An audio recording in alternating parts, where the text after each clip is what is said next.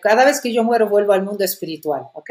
A casa, vuelvo a lo que se llamaría el mundo astral, que es el mundo que le corresponde a la tercera dimensión. Yo aquí experimento una serie de cosas. Cuando regreso del otro lado, al salir del cuerpo físico, me esperan mis guías, mis seres queridos que me han precedido, y ahí empiezo a recordar y entender muchas cosas. Ahí en la luz empiezo a entender cuál fue el propósito de esta vida, qué aprendí en esta vida, qué me falta. El aprendizaje es olvidar quién soy, olvidar mi conexión con el todo, el, el amor incondicional, para volver a recordar. Esto también es el propósito en cada vez que yo regreso al mundo astral, o sea, es ok, ahora ya sin el cuerpo físico, en contacto con mis guías, almas que ya están del otro lado y tienen más experiencia de lo que sucede del otro lado, porque entre las cosas que suceden es que veo la película de mi vida, experimento lo que le hice sentir a otros en vida, experimento el amor que he dado, el dolor que le he generado a otros, empiezo eh, al no tener el cuerpo físico a recordar que estoy aquí para aprender amar, pero amar incondicionalmente, de acuerdo como a quien soy. Pero por muchas vidas estoy aprendiendo a amar condicionadamente. Te quiero si me das, te quiero si haces, me quieres si yo te doy. Cada vez que vuelvo al mundo astral, se me vuelve a ampliar la conciencia, entiendo muchas cosas que no entendí en vida y ahí es cuando yo puedo decidir volver o no volver, no tengo que volver, nadie me va a obligar. Lo que pasa es que la Tierra es una de las mejores escuelas, porque si yo, por ejemplo, entiendo que yo, que estoy aprendiendo a amar, pero que todavía no he entendido lo que es la generosidad realmente, no he entendido lo que es la paciencia, no he entendido lo que es el amor incondicional. La mejor forma de entenderlo es venir a la Tierra, porque, por ejemplo, el amor incondicional, ¿saben lo que es? Bueno, yo lo estoy aprendiendo, igual que ustedes. El amor incondicional no es amar lo que me gusta o amar cuando las cosas son como yo quiero. El amor incondicional, no el condicional. El incondicional es amar lo que hay, lo que es. Amar lo que no me gusta y lo que me gusta. Es abrirte a todo. El amor es aquí y ahora.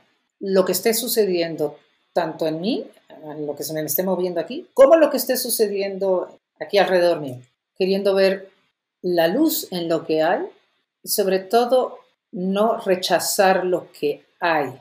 El amor no es en el pasado ni en el futuro. El amor incondicional es solo presente. Pero se los voy a poner en términos mucho más prácticos.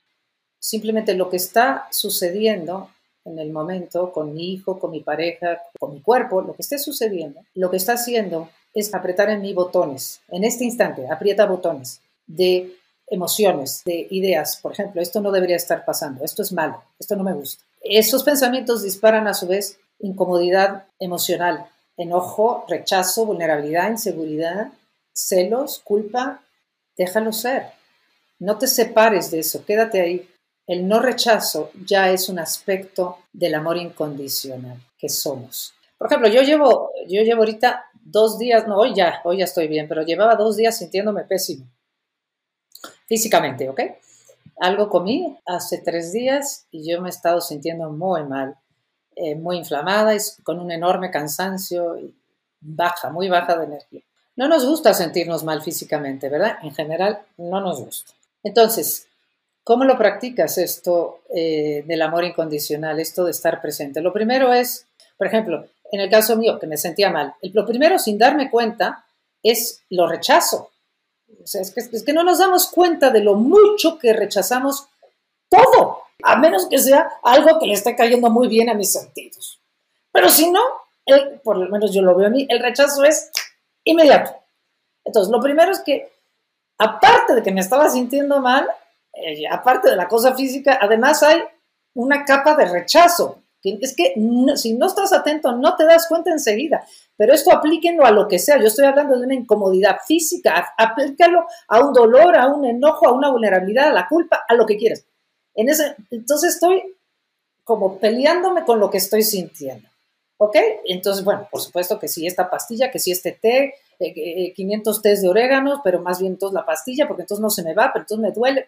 entonces hay mucha incomodidad. Cuando nosotros rechazamos lo que hay, me peleo con esa sensación que estoy sintiendo, ahí me estoy separando, ahí no soy uno con lo que hay, ahí estoy dividido, ahí no estoy en el amor incondicional. El amor incondicional es unión con lo que hay, hasta que me di cuenta que había muchísima contracción, muchísimo rechazo. Entonces, primer paso, me dejé de pelear, me relajé, la molestia seguía. En el momento en que me dejo de pelear, eso es ya el contacto con la esencia.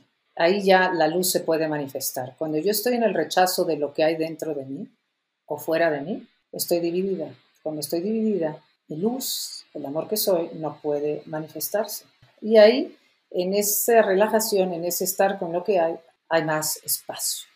Por lo tanto, hay más luz. No quiere decir que de repente voy a ver miles de estrellitas saliendo de mi cuerpo de luz. Aunque podría ser así, porque en el minuto en que nosotros dejamos de pelearnos con algo y decimos, bueno, a ver, que venga, me unifico a lo que hay, yo pienso que si lo pudiéramos medir con una cámara que mide la luz o el amor, veríamos cómo al dejar de rechazar, el campo energético se abre y entonces hay como una relajación y literalmente estoy segura que se ve más luz. Nosotros no lo podemos ver.